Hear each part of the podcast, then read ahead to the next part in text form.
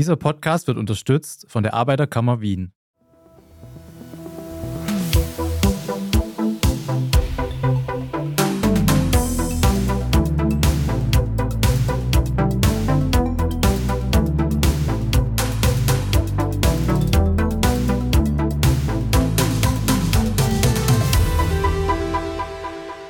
Ihr hört Edition Zukunft, den Standard-Podcast über das Leben und die Welt von morgen. Mein Name ist Florian Koch und heute geht es um gendergerechte Stadtplanung. Denn viele Städte wurden von Männern entworfen und gebaut. Welche Folgen das hat und wie man Städte für alle Menschen plant, darüber spreche ich heute mit Eva Keil. Sie ist Gender Planning Expertin bei der Stadt Wien. Frau Keil, herzlich willkommen. Guten Tag. Frau Keil, Sie sind Expertin für Gender Planning oder gendergerechte Stadtplanung. Was ist das eigentlich genau? Da geht es darum, zielgruppenorientierte Qualitätssicherung in der Planung zu betreiben. Das heißt, die verschiedenen Planungsaufgaben, die sich stellen, aus dem Blickwinkel verschiedener Gruppen anzuschauen. Und vielleicht muss man das Wort Gender erklären. Das ist ja nicht so ein selbsterklärender Begriff. Wir haben es bei der Stadt Wien übersetzt mit stadtfair teilen. Es geht darum, Chancengerechtigkeit herzustellen für die verschiedenen Gruppen. Und da ist eben das Deutsche sozusagen schwächer als das Englische Englische im Englischen und das Englische unterscheidet zwischen Sex, also dem biologischen Geschlecht, und Gender, den sozialen Rollen. Und im Planungsbereich zeigt sich das einfach in der sozusagen natürlich klischeehaft, aber zwischen Männern und Frauen der Unterschied zwischen Beteiligung an unbezahlter Haus- und Familienarbeit, an unterschiedlichen Mobilitätsverhalten, unterschiedlichen Sport- und Bewegungsinteressen. Und das ist einfach lange Zeit vernachlässigt worden, weil historisch gesehen die Planung immer männlich war und damit eigentlich so quasi automatisch halb unbewusst die eigenen Alltagserfahrungen und Alltagszusammenhänge eingeflossen sind. Und welche Folgen hat diese männliche Planung von Städten eigentlich ganz konkret, wenn man sich jetzt in der Stadt umschaut?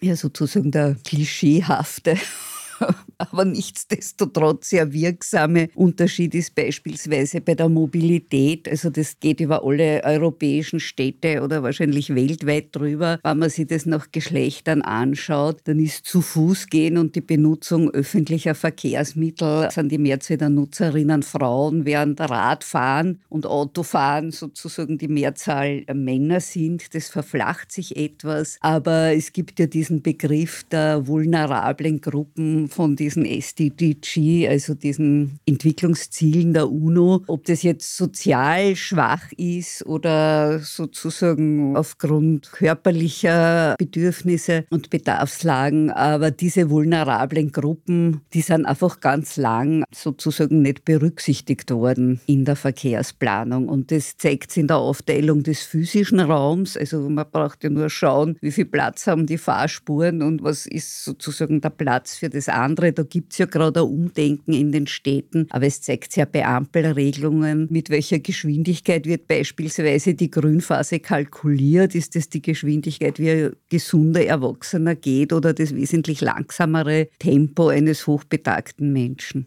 Das geht ja sehr ins Detail auf jeden Fall, die Stadtplanung, wenn sie gendergerecht sein soll. Sie sind ja selbst in Wien tätig. Also welche Beispiele für Genderplanning gibt es hier oder gab es hier in der Vergangenheit? Also am augenscheinlichsten ist es sicher in den Parks und Planung der Parks und Spielflächen. Da hat die Stadt Wien, das war fast der idealtypischer Prozess, weil da hat es eine Untersuchung gegeben in 36 Wiener Parks, die gezeigt haben, da gibt es gerade in den innerstädtischen Parks, wo ja der Nutzungsdruck hoch ist und die Flächen relativ klein. Die damaligen Sozialwissenschaftlerinnen haben das als das Dschungelgesetz formuliert, also die im Planungsjargon die Aneignung stärkeren Gruppen besetzen den Raum und verdrängen die anderen, die berühmten Wiener Ballkäfige, ja, also diese Rechtecke mit diesen hermetischen hohen Zäunen. Wenn die älteren jungen Männer kommen, schmeißen sie die kleinen Buben raus und alle miteinander sind sie einig drüber, Mädchen haben im Ballkäfig nichts verloren. Also das zeigt ja, dass wirklich auch um diese sozialen Rollen und Verhältnisse geht zwischen den Gruppen. Und es hat er gezeigt, die Beobachtungen, dass die Mädchen so ab dem Alter von 12, 13, die verschwinden einfach leise aus den Parks. Es ist einerseits sozusagen die Verhaltensmuster, das andere ist aber auch, das habe ich noch gelernt auf der Uni, beim Bild des Jugendlichen ist automatisch eher die Bedürfnisse der männlichen Jugendlichen im Blick. Die Mädchen machen auch kein Problem, die verschwinden sozusagen. Und all das hat dazu geführt, dass wir da wirklich eine sehr augenscheinliche Schieflage hatten, auch in der Planung und Konzeption. Die Stadt Wien hat es dann als Ziel verankert in ihren strategischen Dokumenten, aber der wichtige Schritt war dann sechs Pilotprojekte gemacht, vier davon mit aktiver Beteiligung von Mädchen. Diese Pilotprojekte dann auch evaluiert und daraus Planungsempfehlungen formuliert. Und man kann wirklich sagen, dass jede neu oder umgestaltete Parkanlage in Wien jetzt diesen Beispielen folgt und zu dem erwähnten mit den Ballkäfigen, da wurden eben Typologien entwickelt, wann ich die öffne, wann ich das sozusagen anordne, leicht versetzt mit einem Zwischenpodest in der Mitte, dass mehrere Gruppen gleichzeitig spielen können, dann erhöht es einfach die Benutzbarkeit für die unterschiedlichen Gruppen.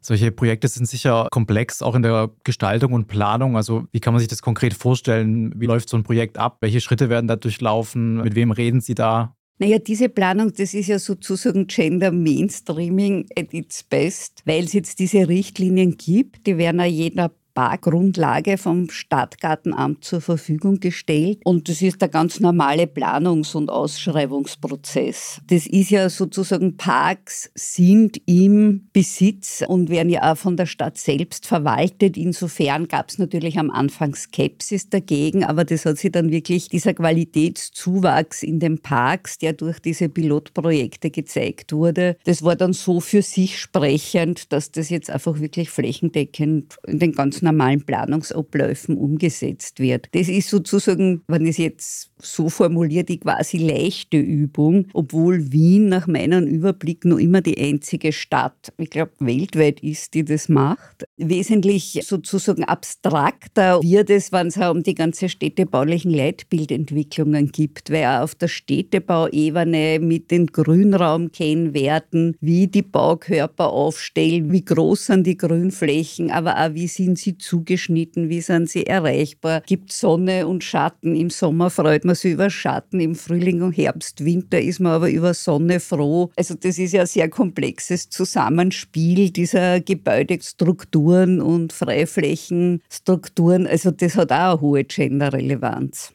gibt ja jetzt einige Städte, die sich darum bemühen, mehr Gender Planning umzusetzen, zum Beispiel Berlin oder auch Barcelona hört man es ja immer wieder. Können Sie da vielleicht ein paar Beispiele schildern, wo Gender Planning gut funktioniert oder gute Projekte umgesetzt werden? Also Barcelona hat eine ganz lange Tradition, das ist das Collectivo Punto C. Das war eine Gruppe von jungen Planerinnen, die das schon auf der Universität sozusagen diese Inhalte vermittelt bekommen haben durch die Saida Mushi, also sehr aktive Professorin dort. Und die haben sie dann zu einem Kollektiv, ein Planungskollektiv zusammengeschlossen und die haben beispielsweise eine sehr differenzierte Raumbeobachtung. Also die haben bestehende öffentliche Räume wirklich sehr detailliert analysiert, Planungsvorschläge gemacht, Mitbestimmungsprozesse. Sicherheit ist ja auch ein großes Thema, was sozusagen zumindest im subjektiven Empfinden ja eine starke geschlechtsspezifische Komponente hat. Paris macht Nightwalks, also die gehen, die machen in der Nacht Gruppen von Frauen Begegnungen, wo sie Angsträume identifizieren. Und Paris hat sie jetzt auch sehr detaillierte Planungsempfehlungen und Richtlinien für den öffentlichen Raum umgesetzt. Und insgesamt sind natürlich Paris und Barcelona auch durch ihre sehr aktiven Bürgermeisterinnen, wo da einfach ganz viel passiert in sozusagen Transformation der städtischen Räume, Änderung des Mobilitätssystems. Und das hat natürlich auch alles eine ganz hohe Gender-Relevanz. Land. Berlin beispielsweise hat für den öffentlichen Verkehr, setzt sie da sehr detailliert, wieder dezidiert mit der Gender-Perspektive beim Thema öffentlicher Verkehrsmittel auseinander, ob das jetzt das Design von Haltestellen ist oder die Fahrplangestaltung. An Stadtplanung sind ja oft sehr viele Menschen mit unterschiedlichsten Interessen beteiligt. Ist das Konfliktpotenzial da nicht hoch, wenn es um Genderplanning geht? Generell variiert das Konfliktpotenzial. Also im öffentlichen Raum beispielsweise wird der Nutzungsdruck einfach größer. Das hat was mit dem Thema Klimawandel zu tun, höhere Bevölkerungsdichte, aber auch veränderte Muster. Also gerade durch die Corona-Krise und die Lockdowns ist der öffentliche Raum, der nahe in der unmittelbaren Wohnumgebung wird viel stärker genutzt als vorher. Und Darum ist es wichtig, möglichst vielfältiges und kleinteiliges Angebot zu schaffen. Ich glaube, es ist eine Illusion zu glauben, Integration funktioniert, dass sich alle lieb haben und alle in den Armen liegen. Ich glaube, in einer Großstadt ist schon viel erreicht, wenn es ein möglichst konfliktfreies Nebeneinander gibt. Das heißt eben, dass die unterschiedlichen Gruppen Nähe und Distanz zueinander einstellen können. Das Thema Lärm ist auch wichtig. Es muss eine lärmrobuste Zonen geben, wo sie Jugendliche konsumfrei aufhalten können. Also das heißt, so von dem Design des physischen Raums her kann ich da schon einiges tun, aber die Stadt Wien hat ja auch, ich sage immer, Hardware und Software, also ob das jetzt die Fairplay-Teams sind, sowohl im Gemeindebau Personen, die sozusagen, wenn es Nutzungskonflikte und Lärmthemen gibt, beispielsweise im Dialog Lösungen zu finden. Das Ganze gibt es aber auch für den öffentlichen Raum oder auch die Parkbetreuung, die Angebote für Kinder und Jugendliche macht. Also ich kann ja auch ganz viel sozusagen über Spielregeln, die ich einführe oder wo ich über Kommunikation lösen. Bei der Beteiligung ist es ganz wichtig im Sinne dieser fairen Chancen, wie Beteiligungsprozesse gestaltet. Da ist es ja etwas, wo sehr oft sozusagen Konflikte aufkommen, aber es zeigt ja die Erfahrung in den klassischen Formaten gibt es viele Menschen, die sich nur informieren wollen, aber dann viele Menschen, die sozusagen etwas verhindern wollen. Stichwort Parkplätze beispielsweise. Wie viele Parkplätze fallen weg, während die Personen, die profitieren, weil sie ja gar kein Auto selber besitzen und dann der öffentliche Raum sozusagen für sie besser nutzbar ist. Die sind aber oft die, die dann wie Jugendliche, die dann gar nicht zu solchen Beteiligungsprozessen im klassischen Format kommen. Das heißt, da hängt es wirklich auch davon ab, wann ich vor Ort bin, ein ganzes Wochenende lang mit unterschiedlichen Angeboten. Dann erreiche ich ein wesentlich breiteres Spektrum und werden wesentlich unterschiedlichere Bedürfnisse formuliert, als wenn ich sozusagen in diesem ganz ganz klassischen Formaten bleibe. Mhm. Wir machen eine kurze Pause und sind gleich wieder zurück. Technologieentwicklung ist nicht neutral. Sie ist politisch und damit auch gestaltbar. Denn es ist gar nicht egal, wer zu welchem Zweck neue Technologien entwickelt und wie sie eingesetzt werden. Statt Kontrolle und Überwachung sollten Arbeitserleichterung, Organisierung und Austausch im Fokus stehen. Mit unserem Digifonds fördern wir als Arbeiterkammer Projekte, die die Digitalisierung im Sinne aller Beschäftigten gerecht gestalten. Alle Infos findest du unter akwien.at slash Digifo. Ich bin Doris Prisching. Und ich bin Michael Steingruber. Und gemeinsam sind wir Serienreif. Das ist der Standard-Podcast über die spannende Welt der Serien. Genau, bei uns erfahren Sie faszinierende Details über House of the Dragon und die Ringe der Macht. Und restlos alles über satanische Spiele in Stranger Things. Wir widmen uns Seriengrößen von Obi-Wan Kenobi bis zu RuPaul. Und zerlegen die neueste Marvel-Serie. Wenn nötig. Serienreif, euer Streaming-Podcast, jeden zweiten Donnerstag eine neue Folge.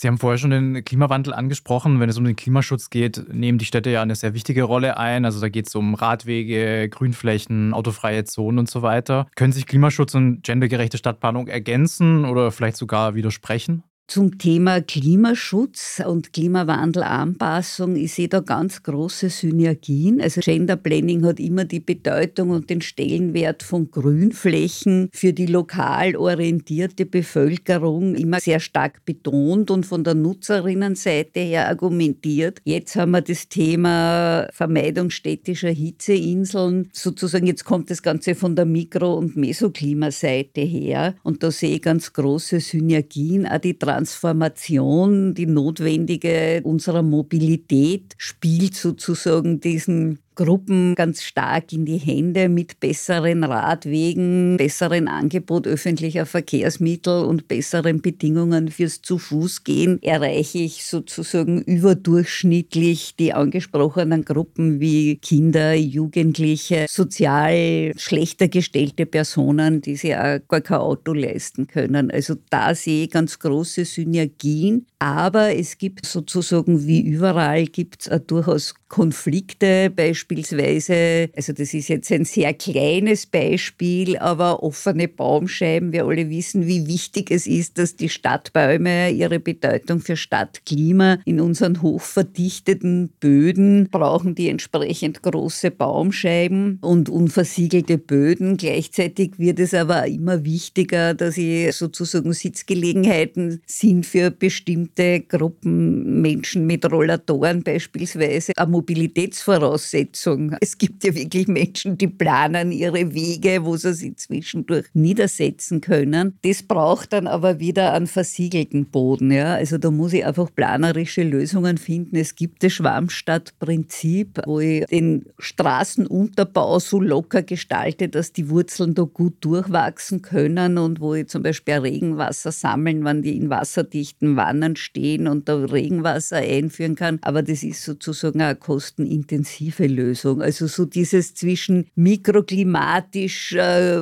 gut wirksamer Rasenflächen und dann brauche ich aber auch für den Aufenthalt dann auch wieder befestigte Flächen. Da kann es durchaus im Detail Nutzungskonflikte geben oder auch zwischen Radfahrenden und Fußgängerinnen. Ja. Ich muss Radwege, also das muss so gut gestaltet sein und so viel Platz im Straßenraum sein, dass da ein konfliktfreies Nebeneinander ist. Bis zu auch am Radweg gibt es die langsam fahrenden und die, die ganz speedig unterwegs sind. Also auch innerhalb dieser Gruppen gibt es unterschiedliche Bedürfnisse und Bedarfslagen. Auch hier merkt man wieder, gibt es kein wirkliches Schwarz-Weiß sozusagen. Jetzt ist ja das Gender Planning auch ein Konzept, das auch so ein bisschen die bestehenden Rollenbilder hinterfragt in der Gesellschaft. Besteht ja auch nicht die Gefahr, dass Gender Planning, sage ich mal, Rollenbilder in der Gesellschaft verstärken könnte, wenn eben zum Beispiel Gehwege breiter gemacht werden für Kinderwägen und so weiter. Also sehen Sie da ein Problem oder ein Risiko? Ich sehe ein Risiko sozusagen im Wording, ja, wie ich es transportiere, aber vom Aktionsfeld her sehe ich das überhaupt nicht so, weil ich kann sozusagen die Aufteilung beispielsweise der unbezahlten Arbeit kann ich nicht durch Planungsfragen lösen. Natürlich, das ist einfach auf einer anderen Ebene auszuhandeln. Mühsam innerhalb von Beziehungen oder Wohngemeinschaft ist das ein ständiges Thema.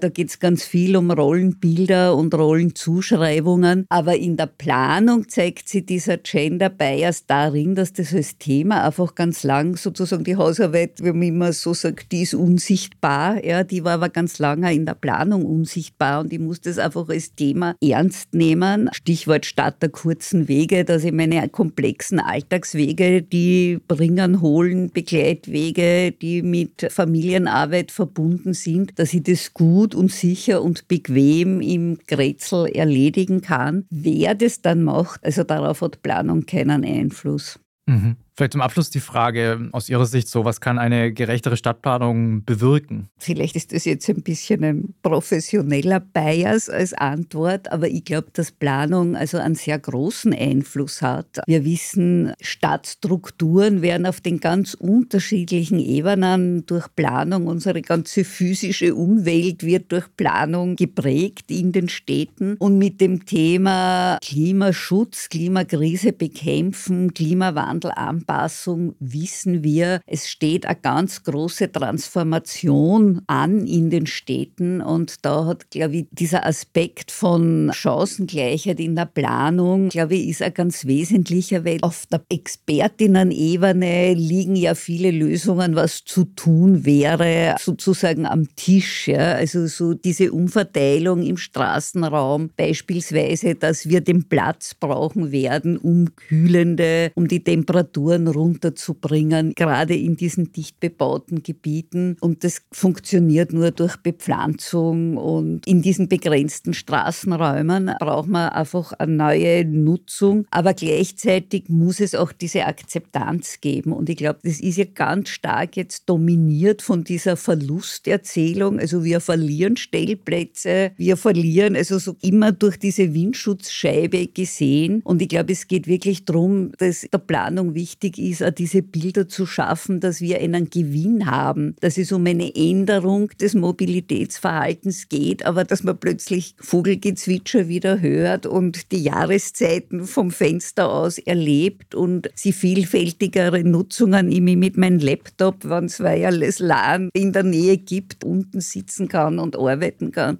im Frühling, wenn die Sonne scheint. Also dass dieser Gewinn und diese Aufwertung des Stadtraums, ich glaube, dass das ganz was Wesentliches ist und dass dieser Fairness-Gedanke sozusagen Bedarfslagen gleichwertig zu berücksichtigen und nicht in so einem Gefälle, wie es gerade in die 50er, 60er Jahre passiert ist, dass das also ein ganz wesentlicher Beitrag ist. Frau Keil, vielen Dank für das Gespräch. Vielen Dank für die Einladung. Damit auch ein herzliches Dankeschön an euch, liebe Hörerinnen und Hörer. Was denkt ihr? Wie sieht eine Stadt für alle aus? Schreibt uns euren Kommentar auf der standard.at/slash Zukunft. Dort findet ihr auch viele weitere Artikel rund um das Leben und die Welt von morgen. Wenn euch der Podcast gefällt, dann lasst uns doch eine Bewertung da. Unterstützen könnt ihr uns, wenn ihr für den Standard zahlt zum Beispiel mit einem Abo. Alles weitere dazu auf abo.derstandard.at. Die nächste Folge Edition Zukunft erscheint wie immer in zwei Wochen. Bis dahin alles Gute und bis zum nächsten Mal.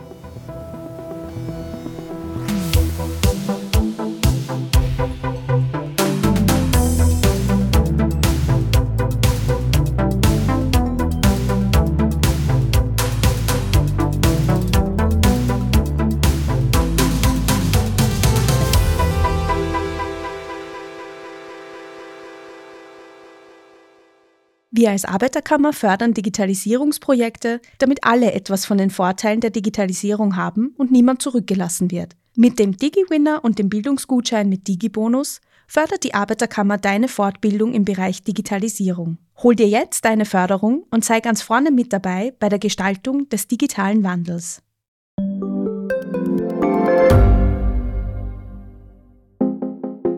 Eine offene Beziehung. Wie funktioniert das? Und wie sieht eigentlich die Arbeit einer Domina aus? Was erlebt ein Arzt in einer Eifersuchtsklinik? Ich bin Nadja Kupser. Und ich bin Kevin Recher. Wir führen ehrliche Gespräche über Liebe und Sex. Beziehungsweise ist kein Thema tabu. Jeden zweiten Samstag eine neue Folge. Überall, wo es Podcasts gibt.